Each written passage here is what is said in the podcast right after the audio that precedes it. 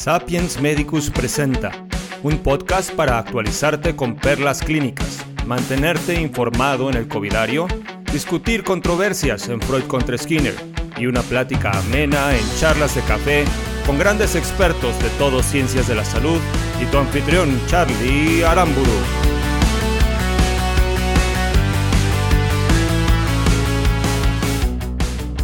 Bien, comenzamos con este episodio de Sapiens Medicus Radio con eh, un muy amigo mío y de Sapiens Medicus, un súper experto en el tema. Él va a abordar el tema en el segmento de perlas clínicas con el tema de hiponatremia. Nuestro invitado del día de hoy es eh, médico por la Autónoma de Guadalajara. Realizó su especialidad de medicina interna y después de nefrología, ambas especialidades por el Instituto Nacional de Ciencias Médicas y Nutrición Salvador Subirán. Además es coautor de varios capítulos eh, del libro de Manual de Terapéutica Médica, diversos artículos y es un apasionado podcaster. Se trata nada más y nada menos que del doctor Aldo Jiménez Vega. Bienvenido, Doc, ¿cómo estás? Bien, Charlie, muchas gracias por, por invitarnos. Aquí encantado de estar contigo una vez más en Sapiens. Una excelente iniciativa de parte tuya y de tu equipo de ahí de Guadalajara. Muchísimas gracias, Doc. Pues eh, aprovechando pues tu, grandísimo expertise en el tema, este, sacándole este, hasta el último juguito, eh, hablar de este tema de hiponatremia, pues es hablar del trastorno electrolítico más común, ¿no? El 20 a 30% de los pacientes, como en alguna ocasión mencionaste en el curso que, que diste con nosotros, eh, de los 20 a 30% de los pacientes hospitalizados eh, lo padecen, ¿no? Y eh, pues se presenta principalmente a través de manifestaciones neurológicas. Entonces, creo que vale la pena saber las perlas clínicas de este tema y que todos lo tengamos bien presentes, sobre todo viniendo de un gran experto como tú. vamos a comenzar entonces la revisión del tema de perlas. menciona siempre en tus pláticas que es muy importante para comprender las disnatremias olvidar lo aprendido previamente. ¿Por qué? Pues mira, eh, cuando me tocaba ver el paciente de frente y sus laboratorios y encontrábamos que tenía sodio bajo y yo iba a revisar los libros, como que a la hora de aplicarlo al paciente no, no me cuadraba, ¿no? Entonces, eh, eso era una de las cosas por las cuales eh, comentaba yo sobre hacer un abordaje distinto y era olvidar lo, aprendido de los textos clásicos. Y en segundo lugar, nuestro concepto a veces de por qué está causado o nuestra lógica, el sodio bajo es, eh, importante, ¿no? Pensamos que el sodio bajo está determinado por una deficiencia de sal y pensamos también que cuando alguien está muy hinchado o edematoso, pensamos que es un exceso de agua y es son cosas distintas, ¿no? El paciente que está muy hinchado usualmente es por exceso de sodio y el paciente que tiene hiponatremia, sodio bajo, usualmente es porque tiene un exceso de agua, ¿no? Ese sodio está diluido, lo que llamamos una hiponatremia dilucional más que una hiponatremia por depresión. Bien, y eh, ¿Qué opinas del abordaje de la hiponatremia según lo que todos leemos en los libros, la típica, este típico abordaje clásico de decir este, hiponatremia hipovolémica, hipervolémica, etcétera? Pues creo que es poco aplicable, ¿no? Eh, digo, tú puedes distinguir muy bien el paciente que está pues, muy hinchado de matoso, ¿no? Eh, pero el paciente que tiene eh, como tal hipovolemia o que tiene euvolemia, realmente es bien difícil distinguirlo en la práctica diaria, por lo tanto, este abordaje pues no nos ayuda mucho, ¿no? Entonces tenemos abordajes eh, más recientes eh, que son abordajes fisiopatológicos en los cuales está implicado justamente cuál es la respuesta normal del cuerpo o, del riñón ante la, la, hiponatremia y si tenemos esa respuesta apropiada o no es en base a, al diagnóstico diferencial y el tratamiento. Mm, ya, sí, hace totalmente sentido. Y con base en eso, Doc, ¿cuáles serían los escenarios clínicos eh, más frecuentes en los que nos podemos encontrar eh, un paciente con hiponatremia? Sí, sin lugar a dudas, el, caso más frecuente es la típica femenina, ¿no? hipertensa, de más de 60 años, que es un poco delgada, y, que está con tiacidas, ¿no? Entonces llega esta paciente, le encuentras con un sodio bajo, con síntomas en ocasiones, y ese sin lugar a dudas es uno de los escenarios más comunes.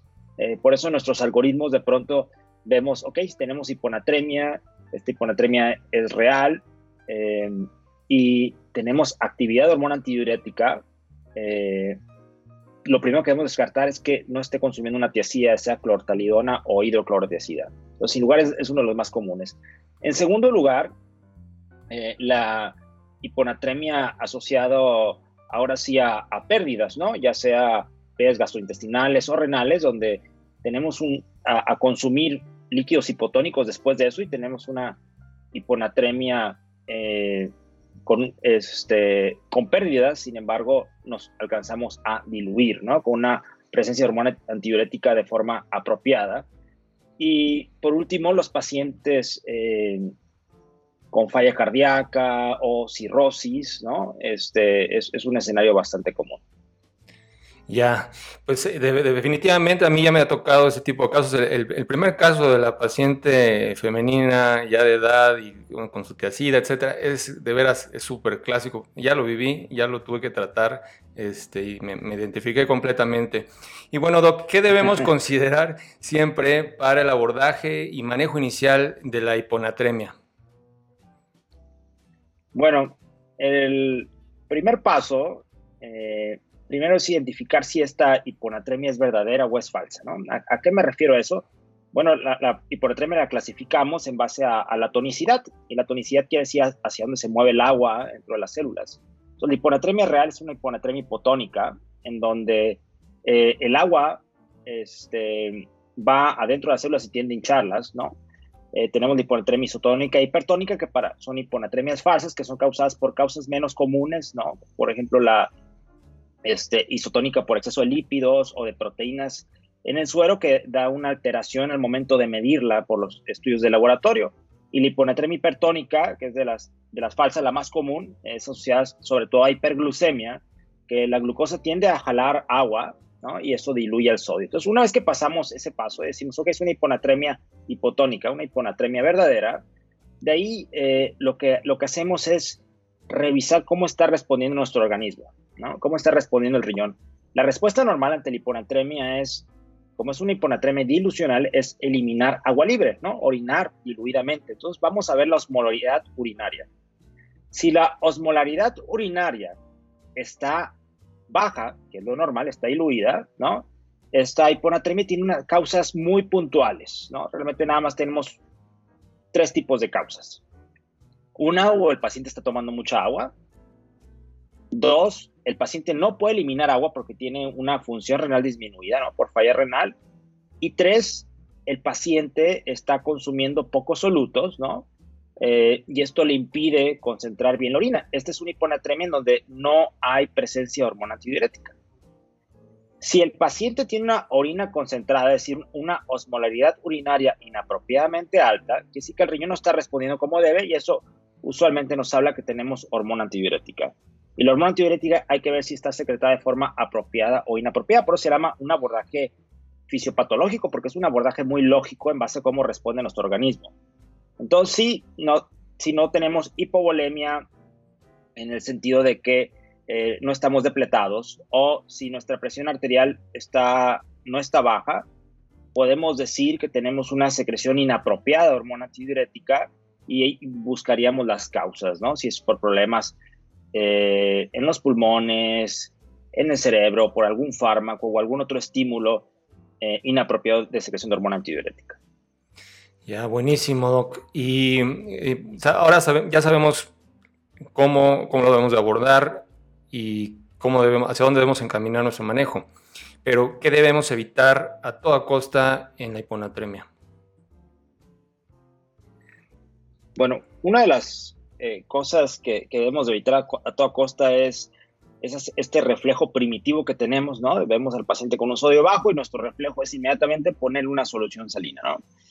Eh, antes debemos de pensar, antes de reaccionar, ¿no? Primero, pensar por qué tiene hiponatremia, ¿no? Eh, ¿Puedo hacerle daño con el tratamiento de la hiponatremia, que es lo que me estás preguntando realmente? ¿Y cómo corregirla? Cuando tenemos una hiponatremia crónica, nuestro cerebro se ha adaptado a, este, este ambiente hipotónico. Y en esta adaptación, eh, si yo corrijo rápidamente el sodio, ¿no? Es decir, si yo en, pocas horas este, subo ese sodio a niveles normales o más alto de lo normal, puedo causar un daño.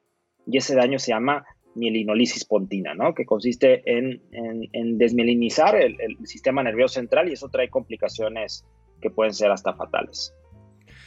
Claro, pues ya lo escucharon al doctor Aldo. Esto no lo van a leer literal en ningún libro, es aprenderlo en este momento de este gran experto o nunca aprenderlo más, más que así. Entonces, Doc, ¿cómo se van a poner en contacto contigo eh, los, todos los eh, médicos que nos están escuchando? Muy bien, pues eh, me pueden encontrar en, Twitter como arroba o at Aldo Rodrigo. Nos pueden escuchar en nuestro podcast Medicina de Impacto por Medscape en español eh, también ahí nos encuentran en, Twitter y, bueno, estamos a sus órdenes. Este, esperemos que les haya gustado esta charla.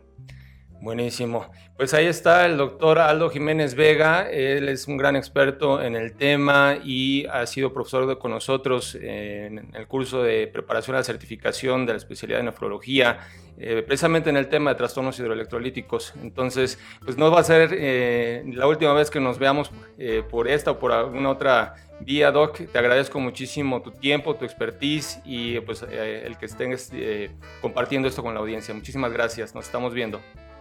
Muchas gracias y nos vemos. Saludos a todos.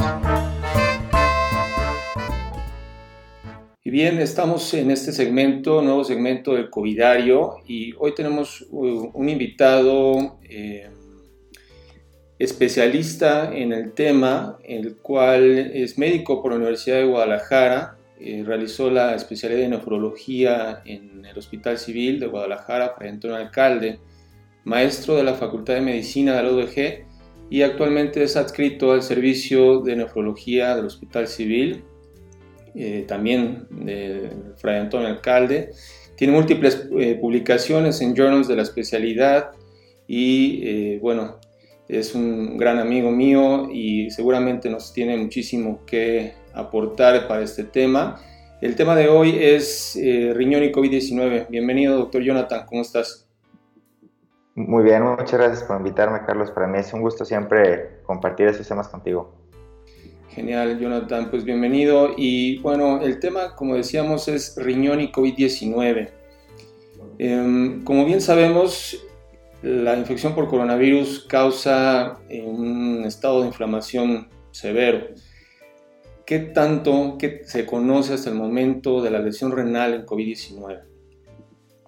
Pues mira, la, el virus, como comentas, eh, al afectar al ser humano hemos visto con frecuencia que muchos órganos, no únicamente el pulmón, se ven afectados. En especial, quisiera remarcar que el riñón tiene un tropismo específico, el virus tiene un tropismo específico por el riñón debido a unos mecanismos de entrada. Las hipótesis es que esta enzima de convertido de, de angiotensina 2, que es la responsable de integrar el virus dentro de la célula, pues como, como te decía, tiene, eh, el riñón expresa 100 veces más esta enzima, por lo tanto lo hace específicamente vulnerable para que el riñón entre y lo dañe con sistemas de inflamación y muchas otras vías de, de daño.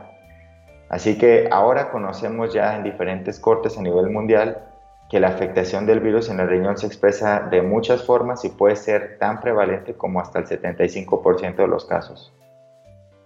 Bien, porque se, observaba, eh, por ejemplo, un estudio observacional eh, de 5.500 pacientes con COVID en Nueva York, en el 37% se desarrolló, eh, lesión renal aguda y realmente pues es alarmante, en particular pacientes que requieran al final intubación y ventilación mecánica, la, la lesión renal aguda es prácticamente universal. Exactamente. Eh, hay, otras expresiones de la enfermedad. Yo, diría que lesión renal aguda sin duda va a ser la más severa y la más letal, pero hay otras formas clínicas de ver afectación del virus, como por ejemplo proteinuria, que se presenta cerca del 50% de los casos, hematuria cerca del 25%, Como decías, lesión renal va acorde también al grado de severidad de la enfermedad. Por ejemplo, en pacientes asintomáticos puede ser nula, de 0%. En pacientes con síntomas leves hasta llegar a la intubación y choque y falla multiorgánica puede ser, como comentas, cercano al 50% en otras series, pues. Así que sí es muy frecuente y como comentas también, eh, desafortunadamente es extremadamente letal cuando también se añade eh, la necesidad de diálisis. Claro. Y em, la lesión renal aguda como factor pronóstico en general del paciente. Bueno, también eh, agrega eh, mucha eh, mortalidad. Por ejemplo, analizando por ORRedio, hemos visto que aquel paciente que tiene lesión renal aguda tiene una asociación significativa para el riesgo de morir y no nada más de eso, para prolongar sus días en terapia intensiva, sus días en ventilador, y necesidad de más insumos y, personal médico también. Así que obviamente pues es uno de los grandes marcadores de, como te decía, de severidad de la enfermedad multisistémica, pero también de afectación renal única. Y bien, ¿cuáles serían las mejores estrategias de tratamiento en el paciente con COVID-19 y lesión renal aguda, Jonathan?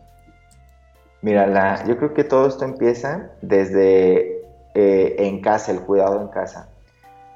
Primero, ese paciente vulnerable, eh, voy, a, comentar, el, clásico paciente que desarrolla lesión renal aguda es un paciente comórbido, con obesidad, diabetes, hipertensión y otras enfermedades que toma múltiples fármacos. Así que, primero, ese paciente es altamente vulnerable para contraer COVID y una vez con COVID es altamente vulnerable para desarrollar lesión renal aguda. Así que, primero, ese paciente debe ser el que más se debe cuidar en casa. Segundo, no deben de dejar de tomar sus, los fármacos que toman en específico, los YECA o ARA2, como los sartán, enalapril, entre otros, como para evitar la infección. Recordemos que inclusive hay quienes dicen que si tomas un ARA2 estás más protegido de complicaciones por COVID. Después ese paciente ya una vez que desarrolla la enfermedad tiene que acudir rápido a la valoración hospitalaria y una vez estando en el hospital nosotros como clínicos debemos asegurar que el estado de volemia sea el apropiado, evitar en lo posible los medicamentos nefrotóxicos y por último estar monitoreando de manera intensiva la función renal, ya sea por gasto urinario y por creatinina sérica. Ok. ¿Y qué pasa, eh, no nada más en el paciente que presenta de manera aguda la lesión renal, qué pasa con los pacientes ya de enfermedad renal crónica y COVID-19? Exacto, es otro grupo muy vulnerable.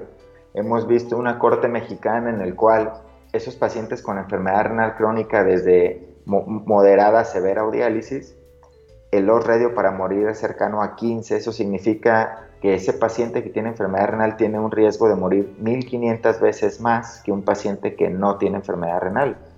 Por lo tanto, esto obviamente pondera la enfermedad renal como el factor de riesgo más importante para morir en, los pacientes mexicanos. Ok, ¿y qué pasa con el paciente en diálisis, Jonathan?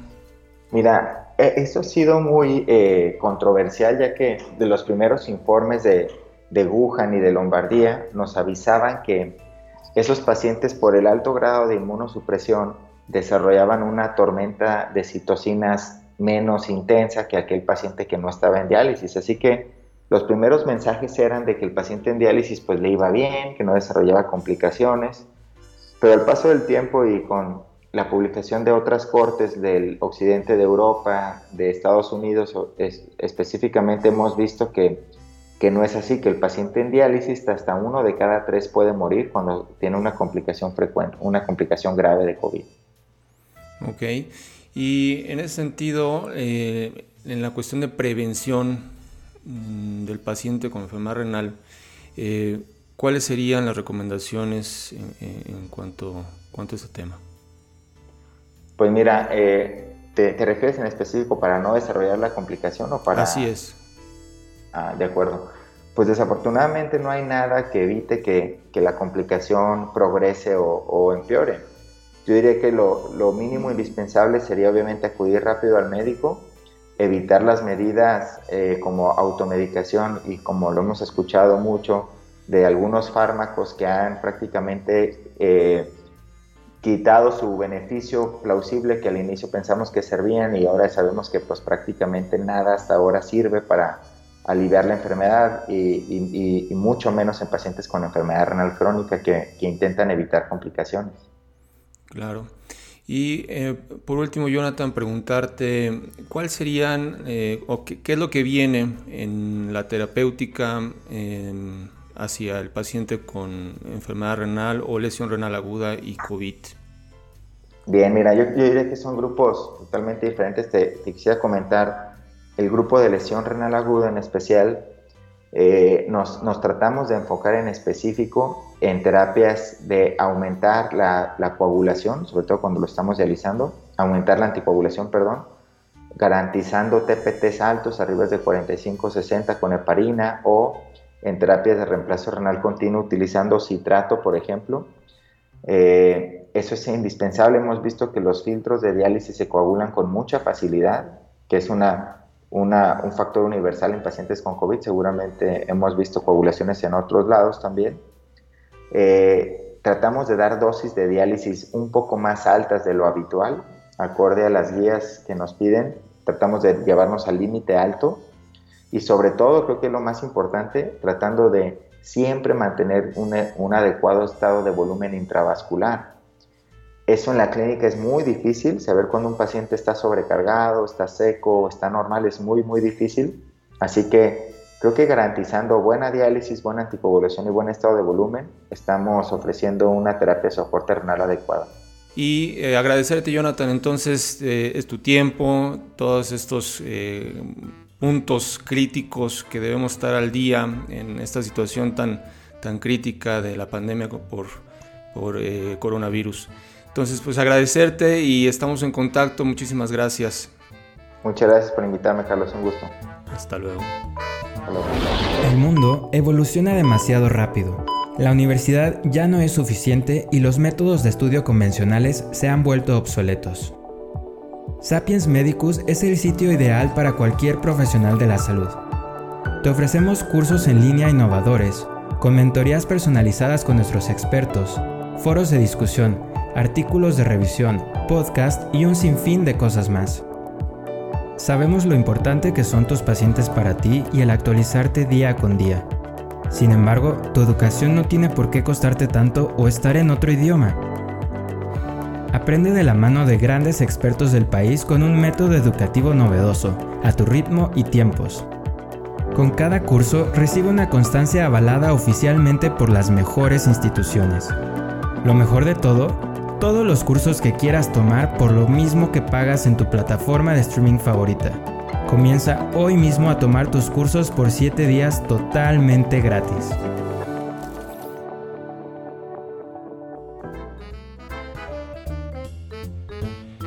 Bien, y continuamos entonces en este programa con el segmento de Freud contra Skinner, en una charla amena sobre temas de psicología, neurociencia y psiquiatría. Y en, este, en esta ocasión tenemos a dos invitados padrísimos.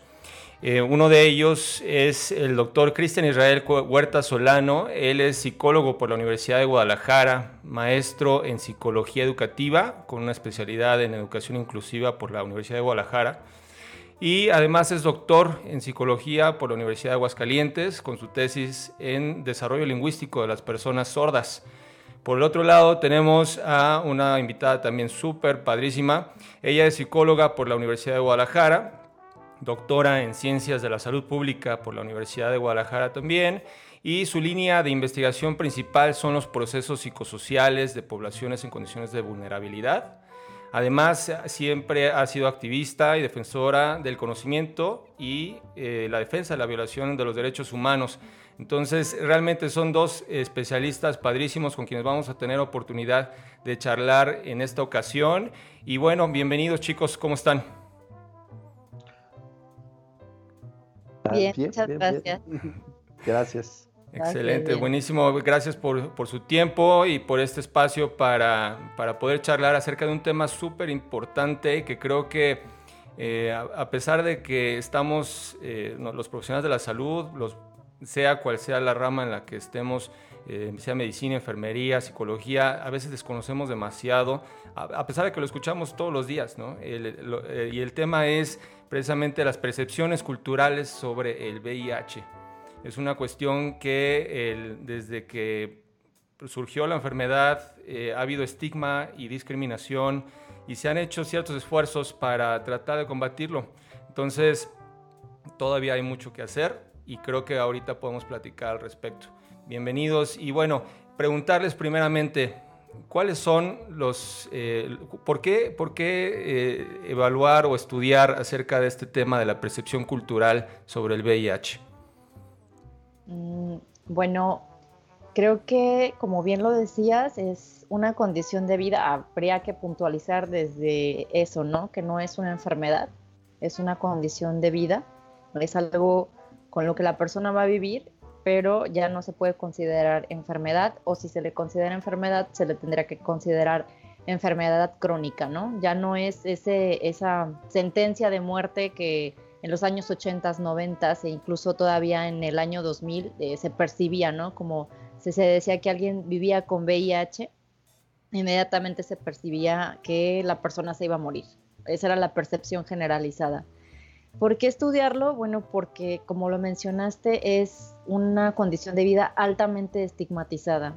Si tú lo comparas con cualquier otra condición de vida, si tú le preguntas a alguien qué piensa del cáncer, qué piensa eh, del COVID, qué piensa de muchas cosas, no lo va a estigmatizar tanto como el VIH, ¿no?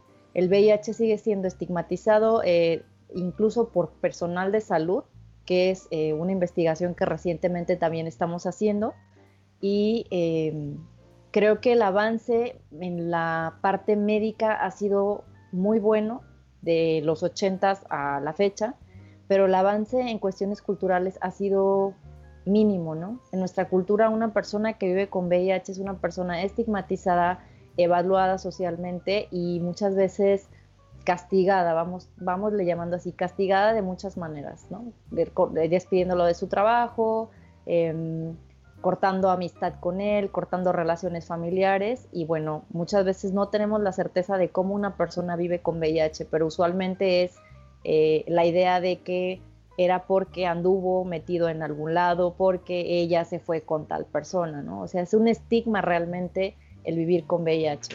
Y es importante cambiar la mirada y para cambiar la mirada de la percepción, lo que se tiene que hacer es conocer la percepción. Claro, y bueno, fíjate que en, lo personal, cuando estuve haciendo eh, parte de la carrera de medicina en, Europa, estuve en Alemania y trabajé, eran pues, prácticamente enfermero ambulatorio de pacientes con VIH, les iba a llevar sus pastillas, les iba a llevar su, este, su eh, sustituto, porque todos eran adictos y realmente estaban súper bien acogidos socialmente, o sea, eh, había una gran diferencia y eso te estoy hablando de hace 15 eh, años, ¿no? Eh, había una gran diferencia entre lo que yo viví con ellos allá y cómo eran recibidos, cómo eran tratados, cómo eran, etcétera, y lo que ve uno aquí y el gran estigma todavía que existe en todos los ámbitos acerca del tema, ¿no? Es, realmente impresionante. ¿Y qué, ha sido el hallazgo que ustedes han visto de entrada en, el paper que ustedes sacaron acerca de, esta percepción cultural en estudiantes de eh, la universidad? ¿Cuál fue ¿Cuáles fueron los principales hallazgos que tuvieron? Sí, mira, bueno, eh, como te mencionaba, la doctora Jazmín, las concepciones culturales eh, y la percepción que se tiene sobre la enfermedad, aunque se ha analizado en otros trabajos o se ha analizado en otros estudios, eh, al parecer este, campañas o situaciones homogéneas, la intención del estudio era verificar precisamente que tanto hombres como mujeres tienen diferentes acercamientos hacia la condición precisamente del VIH como vida y también a la condición respecto a lo que se concibe de esta. Eh, y precisamente entre los principales hallazgos se encontró precisamente la diferencia que existe.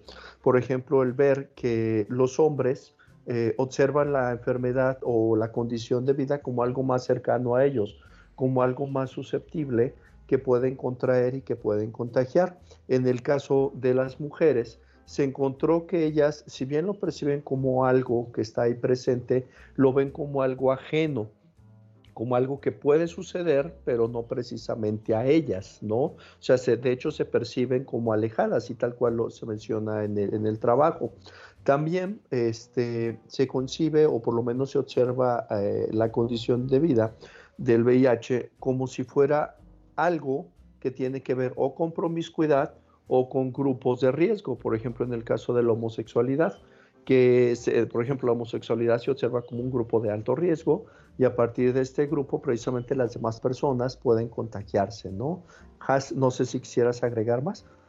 Sí, eh, es esta parte de estigmatizar aún eh, a grupos que realmente, por ejemplo, en el caso de las trabajadoras sexuales, la gente siempre tiende a estigmatizar y pensarlas eh, como casi un foco de infección, vamos, ¿no?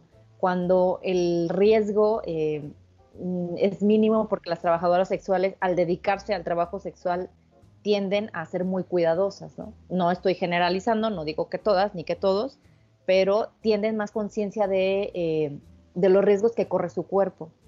Eh, ahora que preguntabas también de los hallazgos, te quisiera compartir que no es tan diferente lo que se encontró. Este estudio se hizo con solamente población de psicología, ¿no? Estudiantes de psicología. Ahora tenemos los resultados de un estudio que se hizo con casi todas las carreras de ciencias de la salud eh, ahí en el CUCS y los resultados no distan mucho de lo que obtuvimos en este, en este, en este paper que ya está publicado, eh, los estudiantes siguen estigmatizando, eh, siguen teniendo idea como alejada de, ¿no? Como si al ser estudiantes de salud, entonces a ellos no les ocurre, a pesar de que tienen vida sexual activa y a pesar de que muchos de los casos nos, nos comentaron en, en las entrevistas que pudieran o no haberse cuidado o que cuando nosotros les decíamos si habían tenido alguna práctica de riesgo, claro, de manera muy respetuosa y sin preguntarles cuál, muchos nos dijeron que es una práctica de riesgo y no es posible que alguien que está estudiando una carrera en salud no sepa que es una práctica de riesgo. Para muchos una práctica de riesgo era, ah, me piqué con una aguja o me corté con un bisturí y nosotros no decíamos nada porque no hay que dar información extra, pero sí es preocupante eh, y es necesario también revisar la currícula de la información que están teniendo, porque siguen estigmatizando, siguen viendo como a la otredad o a la sociedad o a las demás personas como las personas que son susceptibles a adquirir el VIH, pero ellas y ellos no se perciben como tal. Y ciertamente eh, muchas, muchas estudiantes y muchos estudiantes tampoco se perciben trabajando con la población. Digo, a diferencia de lo que tú comentas en Alemania y cómo se, se ve esta situación como cualquier otra, eh, acá ni siquiera se perciben como alguien que pudiese trabajar con la población. Híjole, realmente es súper interesante lo que comentas, porque son eh, a lo mejor cosas que mm, son muy difíciles de Primero, de, que uno se dé cuenta que pienso de esa manera, ¿no? Para empezar. O sea, decir, híjole, así es como lo veo y lo estoy viendo bien, o cuál es la perspectiva que yo debería de tener, no nada más como profesional de la salud, o sea, como una persona eh, con pues, una persona más y que eh, tiene que estar consciente de pues, cómo es la realidad, cómo, qué riesgos hay y si realmente uno mismo está cayendo en eh, prácticas de, riesgo. ¿no? Entonces creo que es un punto súper importante el, conocerlo de esa manera. Y en ese sentido, ¿Qué se está haciendo de lo que ustedes han trabajado y también en, otras instituciones? ¿Qué se está haciendo para reducir eh, este, este esta problemática y en particular el estigma social eh, en relación al VIH-Sida? Bueno, este, nosotros, por ejemplo, formamos ambos parte del mismo cuerpo académico y mucho del trabajo que se hace en este cuerpo tiene que ver también con la reducción o la percepción precisamente la vulnerabilidad que se tiene, no solo hacia la otra edad, como lo mencionaba la doctora Jazmín, sino también hacia las mismas concepciones que se tienen. Eh, un trabajo que consideramos pues muy importante y que también es derivado precisamente de los resultados de esta investigación es observar, por ejemplo, eh, la estigmatización de ciertos grupos o ciertas poblaciones como focos de infección o como focos que pueden este, producir la enfermedad.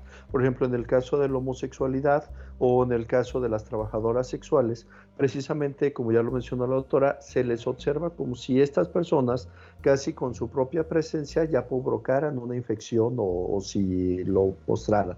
Entonces, mucho de lo que se ha trabajado, este, por lo pronto, en la parte de diversidad sexual, también es la implicación respecto a factores de inclusión que eso también es muy relevante, ¿no? El observar al otro no como alguien ajeno a mí, sino como alguien que forma parte de la misma diversidad sexual, lingüística, cultural en la que yo vivo, porque también precisamente eso cambia las prácticas, porque muchas veces la concepción que se tiene todavía, inclusive desde la parte psiquiátrica o inclusive desde la parte psicológica, es observar a la persona homosexual este, como aquel que solo tiene relaciones sexuales con hombres bajo una situación sexual. Sin embargo, actualmente, por ejemplo, se tienen también grupos de, hombres que tienen sexo con otros hombres y no precisamente se consideran ellos mismos como personas eh, homosexuales.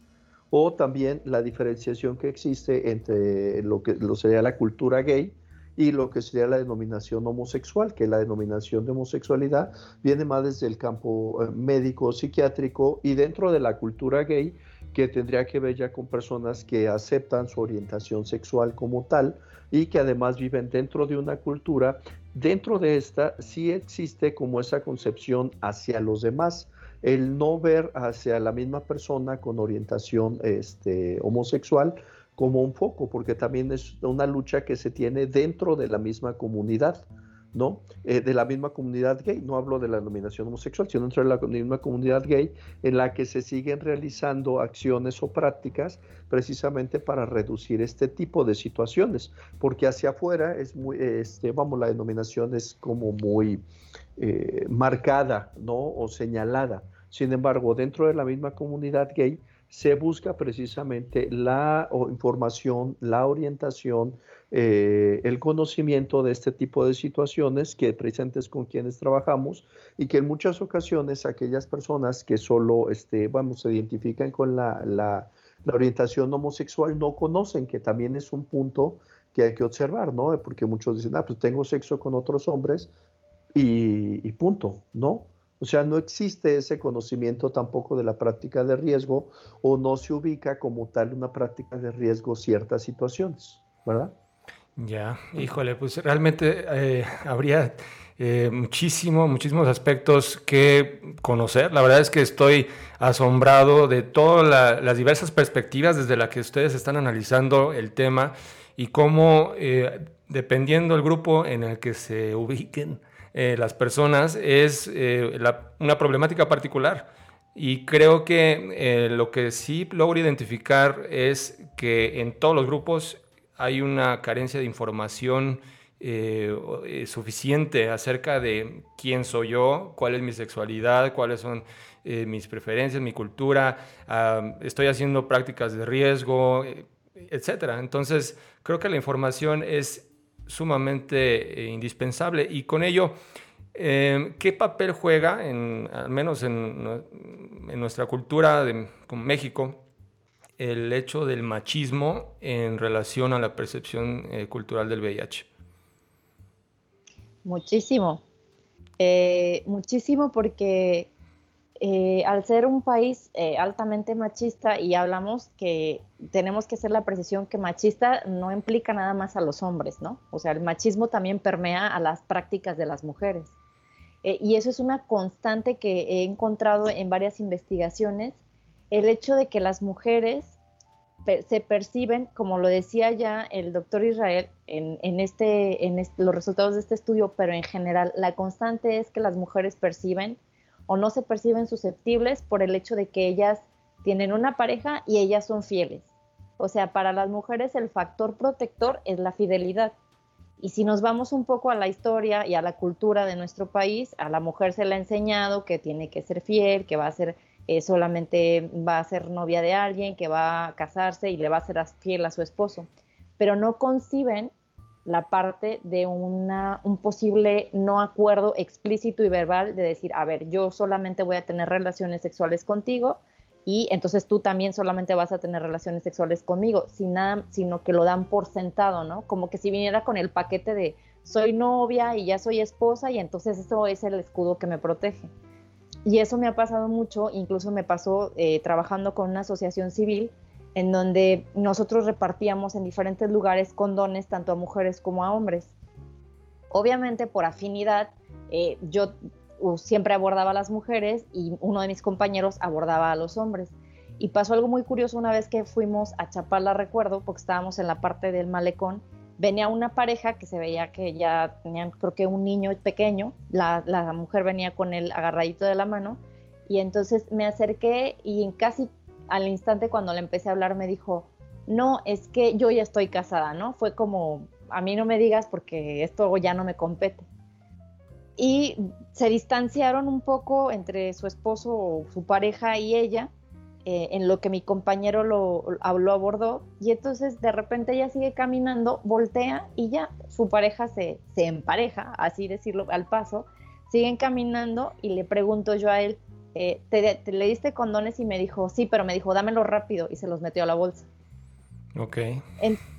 nosotros ahí no estábamos para juzgar absolutamente nadie, nosotros estábamos para colaborar con una cuestión que es una práctica y a mí me queda muy claro que él si está pidiendo condones es porque se cuida y eventualmente eso hace que, que ese cuidado repercuta en el cuidado de su pareja pero las mujeres la constante es que sí se sienten muy ajenas por el hecho de la fidelidad y esta cuestión de que nos han heredado de tú tienes que ser eh, solamente para una persona y tú vas a tener y entonces ellas dan por sentado que el hombre lo hace.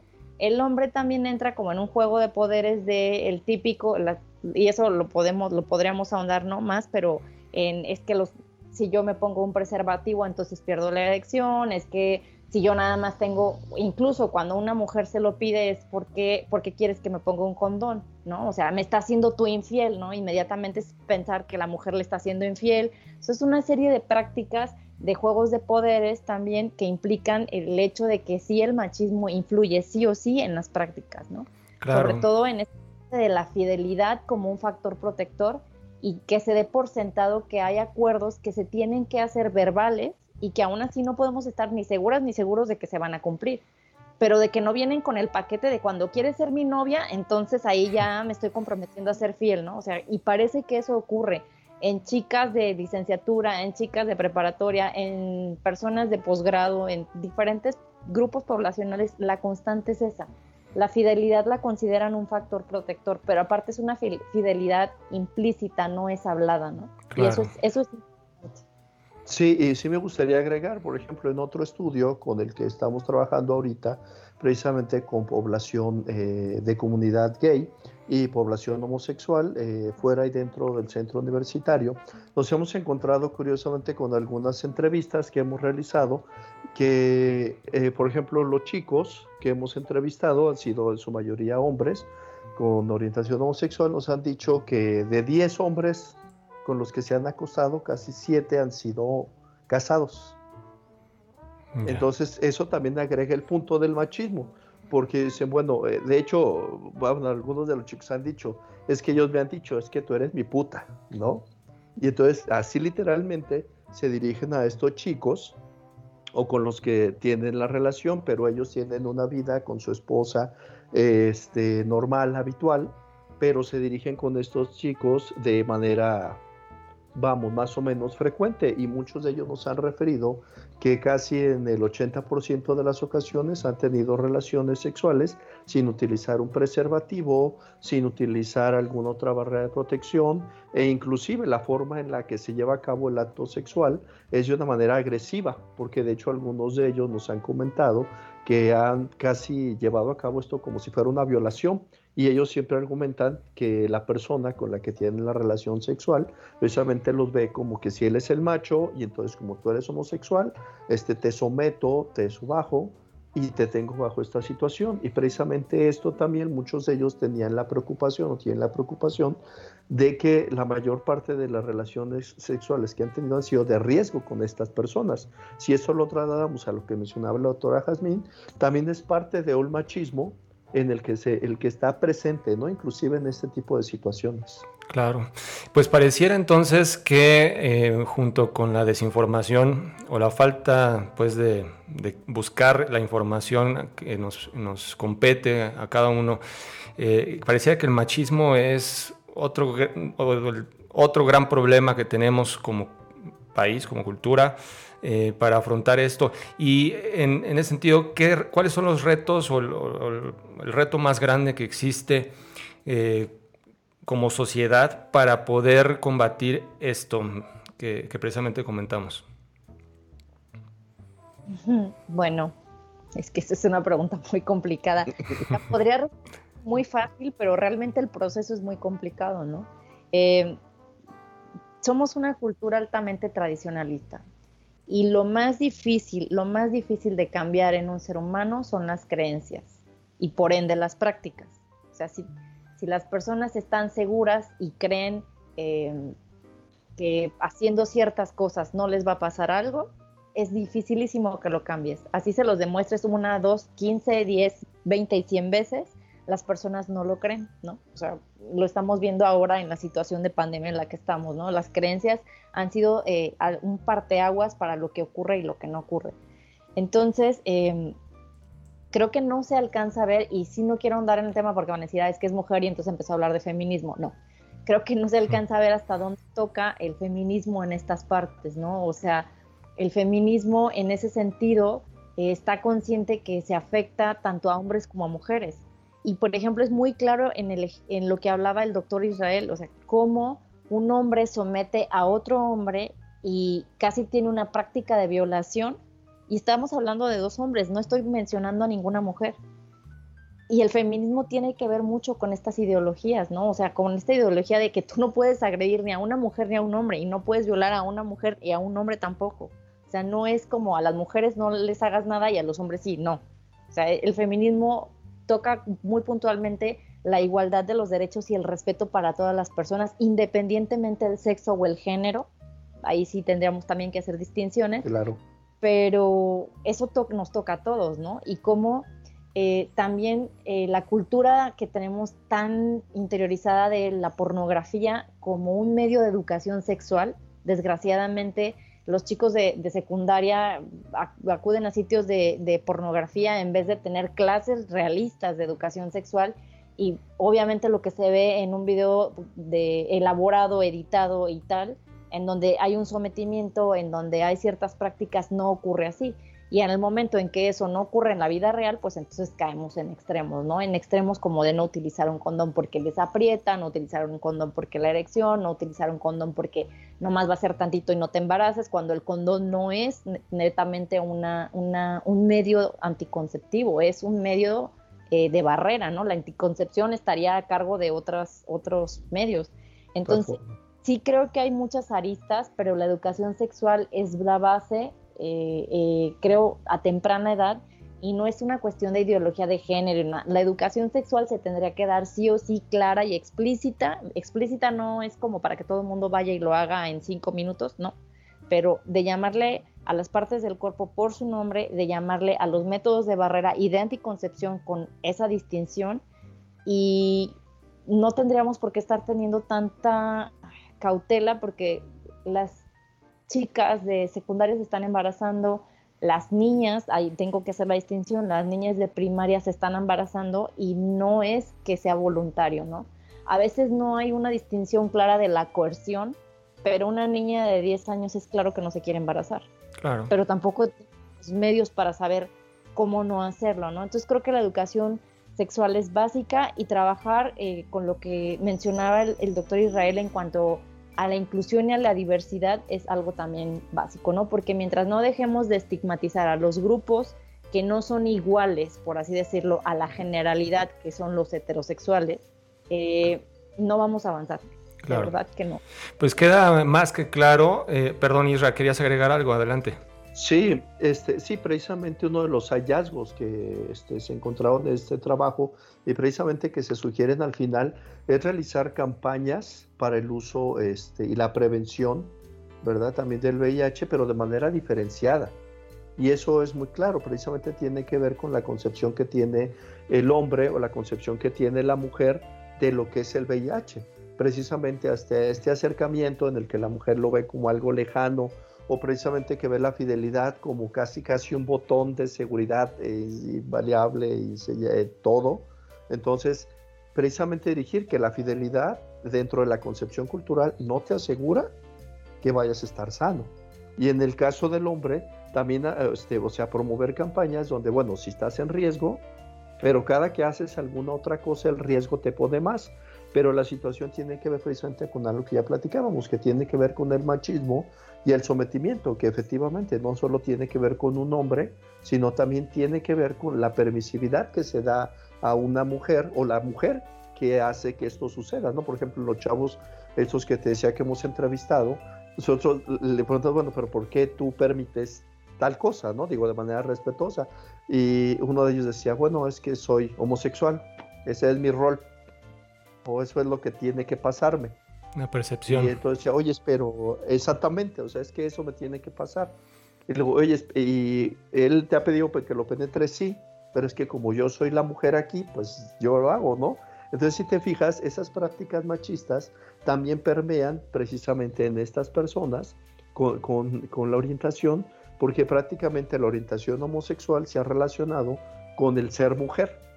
Y como se es mujer, pues también estoy sometido a estas prácticas machistas. Y entonces vamos perpetuando este tipo de estereotipos y precisamente este tipo de trabajos permiten diferenciar qué pasa con la percepción de las personas, porque a veces las campañas en sí mismas no funcionan y no funcionan porque nuestra cultura está permeada de muchísimas cosas y es donde está el problema, ¿no? Claro, pues queda más, más, más que claro que lo que tenemos que empezar haciendo es informarnos sea quien sea, sea cual sea el caso y desde la trinchera en la que estemos.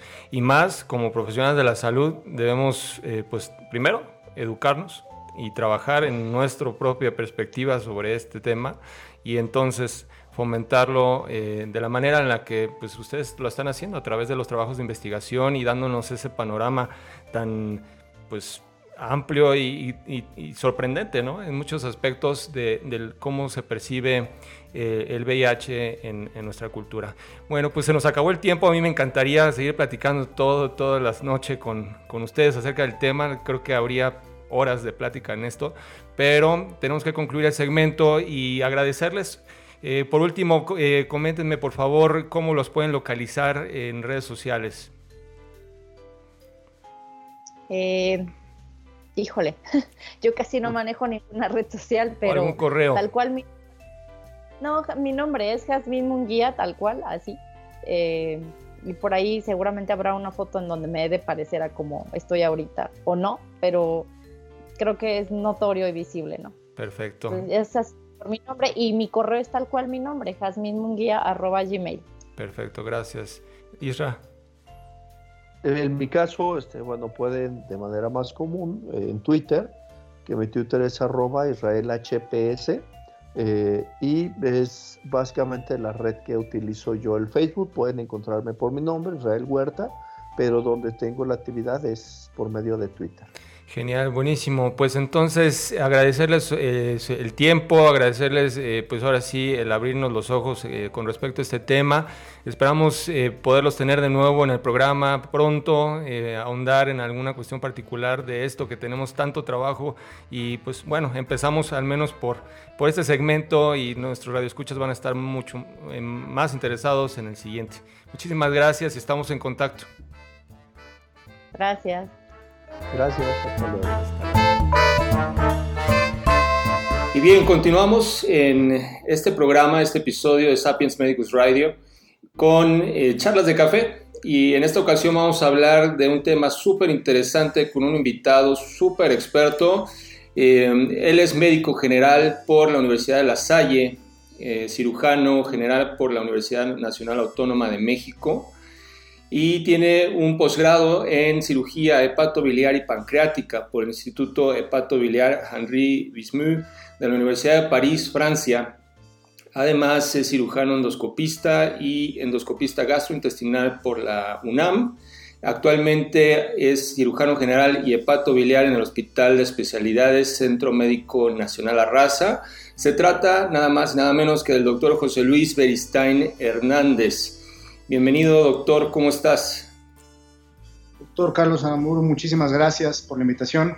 Te faltó decir que lo más importante es que soy amigo no solamente de ustedes en Sapiens Médicos, sino de todo nuestro auditorio. Igualmente, doctor, pues muchísimas gracias y bienvenido. Pues este tema eh, tan interesante del cual eh, si no nos dedicamos a él ignoramos muchísimas cosas eh, y realmente hay que aprender de ello. se trata de la simulación en cirugía y bueno, estaba leyendo por ahí, la simulación en medicina existe desde hace 2300 años. Comenzó con su ruta cuando eh, practicaban incisiones en un melón o usando muñecas de lino para practicar vendajes. Y en ese sentido, doctor, eh, ¿cuáles son los beneficios de la simulación en cirugía?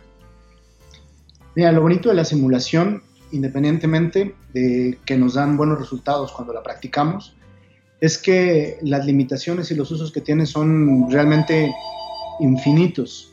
Esto quiere decir que eh, pues la podemos utilizar para muchas situaciones y los beneficios son tangibles.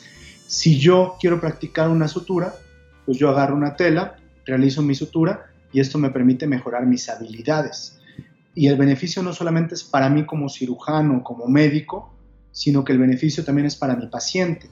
Yo permito, yo le doy la oportunidad a mi paciente que cuando yo suturo, no sea la primera vez que lo hago, sino que yo ya tuve cierta práctica que me permitió normalmente ser evaluado por algún experto, quien me daba sus puntos de vista y el beneficio es para el alumno, para el paciente y también para el sistema de salud porque disminuye todo lo que son complicaciones, costos asociados al tiempo de realización, etcétera. O sea que los beneficios son pues, bastante amplios.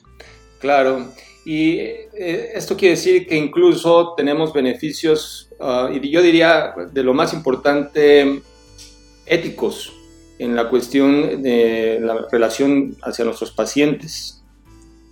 Claro, en cirugía por lo menos está muy arraigado el sistema de residencias de Halsted. Y él decía que la forma de enseñar y de aprender cirugía era ver una cirugía, hacer una cirugía y enseñar una. Si alguien hacía esas tres situaciones, se podía decir que sabía hacer un procedimiento. Pero la realidad es que pues todo ha cambiado, o sea, no es ético permitir que un residente o que alguien en formación haga un procedimiento de primera vez sobre un paciente, porque pues qué padre uno como, como residente hacerlo, pero qué miedo uno como paciente que la primera vez que me van a hacer una hepatectomía sea alguien que está aprendiendo, ¿no? Entonces, el simulador o la simulación entra aquí en el permitirme a mí como alumno hacer un procedimiento con seguridad, donde yo voy a ver qué es lo que hago bien y qué es lo que hago mal, o alguien me lo va a hacer ver, un tutor, un revisor, un evaluador o una máquina, y que estos errores me permitan a mí integrar en mi práctica a fin de mejorarla y que después de pasar cierta curva de aprendizaje, yo pueda eh, proponerle a, mi paciente un procedimiento con el mínimo de complicaciones posibles.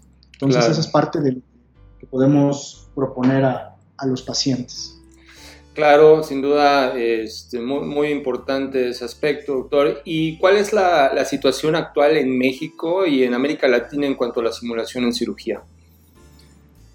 La simulación tiene eh, pues beneficios ya platicados y tiene limitaciones. Y una limitación, la principal limitación yo diría, es costos. En América Latina hay centros ya muy importantes, eh, se me ocurre en Chile, en la Universidad Católica, en Argentina, en Corrientes, en Brasil, en IRCAT, que son ya centros muy bien eh, establecidos, donde uno como alumno de cirugía, residente, cirujano, va, se traslada y pues quiere estarse en cierto tipo de procedimientos. Aquí en México ya hay eh, logros muy, muy importantes, por ejemplo, la Universidad Nacional Autónoma de México tiene un centro de simulación médico y un centro de simulación quirúrgico. Estos centros pues ofrecen una amplia gama de procedimientos o de formaciones para no solamente residentes, sino médicos ya formados, para mejorar sus destrezas.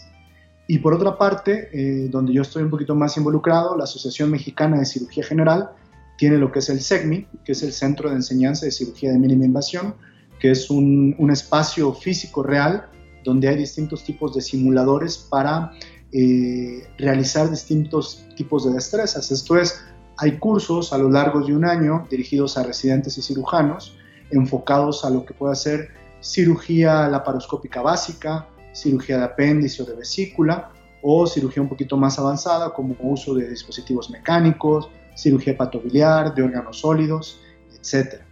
Y estos centros lo que nos permiten es todas esas horas de vuelo que necesitamos como especialistas, tenerlas en un simulador y no sobre el paciente. Y me atrevería a decir ahorita, por ejemplo, en la, en la pandemia actual, donde todo el, el acceso a procedimientos reales se ha visto limitado por lo que ya conocemos, un centro de simulación nos permite en ciertas condiciones más seguras para nosotros como médicos practicar. Es una especie de gimnasio. Entonces, yo voy a un centro de simulación, hago mi práctica, hago los ejercicios que me interesan y pues eso me ayuda a, no perder las destrezas o mejorarlas, que es lo ideal. Claro. Y bueno, dentro de los diversos tipos de simuladores que existen, porque están los biológicos, los no biológicos y dentro de los no biológicos están los virtuales, que cada vez toman mayor relevancia. Em, ¿Cuáles son los más efectivos o se podría ver como, dependiendo para qué se requiere el simulador, es la efectividad?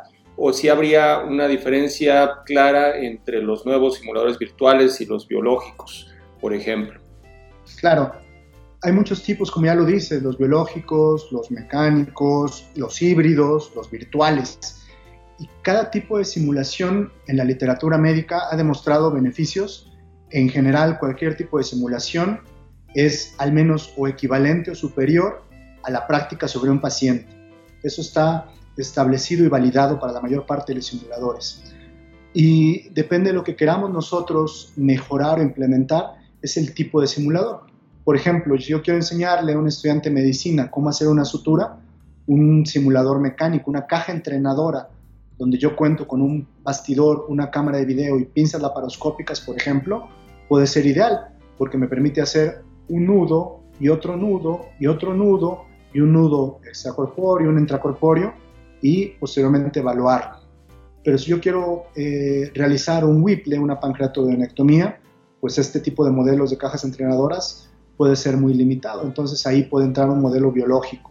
Y los modelos biológicos pueden ser con vísceras ex situ, es decir, una parte abdominal de todas las vísceras de un cerdito que ya se les extrajo en una caja y pues con esto puedo tener yo ciertas, eh, pues una un parecido muy, muy exacto con lo que es un ser humano, o pueden ser modelos biológicos vivos, que también tienen ciertas limitaciones éticas, y con estos modelos pues podemos realizar cirugías completas, realizando anastomosis y posteriormente sacando los bloques animales, y si yo hice una anastomosis de la vía biliar al hígado, pues le podemos poner, eh, inyectar agua y ver si está permeable por completo, podemos también ver eh, con modelos perfundidos, podemos poner sangre en vísceras y esta sangre, si yo corto cierta estructura vascular, puede darnos un sangrado muy parecido a un sangrado real. Y normalmente lo que hacemos es los modelos más simples para destrezas más básicas y los modelos más complejos para destrezas pues más avanzadas, procedimientos o cirugías completas. Y los virtuales entran un poquito en el medio. Los simuladores virtuales como el iLab o el DBSIM nos permiten tener ciertos procedimientos desde un apéndice hasta un bypass quizá, donde nosotros podemos hacer el procedimiento y la ventaja de esto sobre otros modelos es que la retroalimentación es inmediata, es decir, la computadora tiene cierta inteligencia artificial para analizar cuántos movimientos tengo yo que hacer para realizar un punto y me dice, estás haciendo un ángulo muy grande, tardas más tiempo, tu otra mano está mal colocada, tardas más tiempo de lo habitual o tardaste hoy más que ayer y esa retroalimentación es indispensable en cualquier simulador, sea virtual o no, porque me permite a mí ver lo que estoy haciendo mal para mejorarlo y ver lo que estoy haciendo bien para continuar haciéndolo de esta forma. Claro, entonces pareciera que eh, no se trata tanto de que un grupo específico de simuladores, por ejemplo los biológicos, sean mejores o más efectivos que los virtuales, simplemente es dependiendo del nivel al que quiera uno llegar y en el nivel en el que estén los, eh, los estudiantes, los participantes, eh, sería escoger el, el, más ideal para esa situación en particular, ¿cierto? Así es, normalmente tener un simulador virtual que tiene un costo muy elevado para aprender a hacer nudos simples, pues aunque no podemos decir que es un desperdicio, porque es educación, sí es tener un recurso muy grande para una destreza muy básica, entonces no es lo, no es lo mejor. Claro. Y bueno, doctor, en ese sentido, eh, preguntarle cuáles son los esfuerzos eh, que se están haciendo actualmente por incorporar eh, esta metodología educativa en México y en el resto de, de, Latinoamérica. Creo que todas las asociaciones, por menos de cirugía general, hablando de la Asociación Mexicana de Cirugía General, la Asociación Mexicana de Cirugía Endoscópica y la Asociación Mexicana de Pato Pancreato Biliar, han unido esfuerzos en tratar de hacer cursos que ya no solamente sean teóricos, sino que sean teórico-prácticos.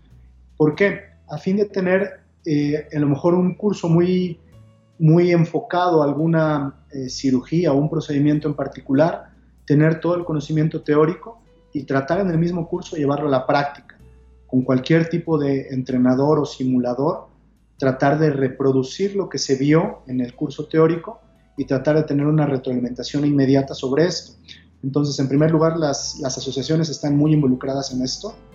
En segundo lugar, como lo comento, la UNAM ha invertido un dinero muy importante en un centro que debo decir que es de primer mundo realmente.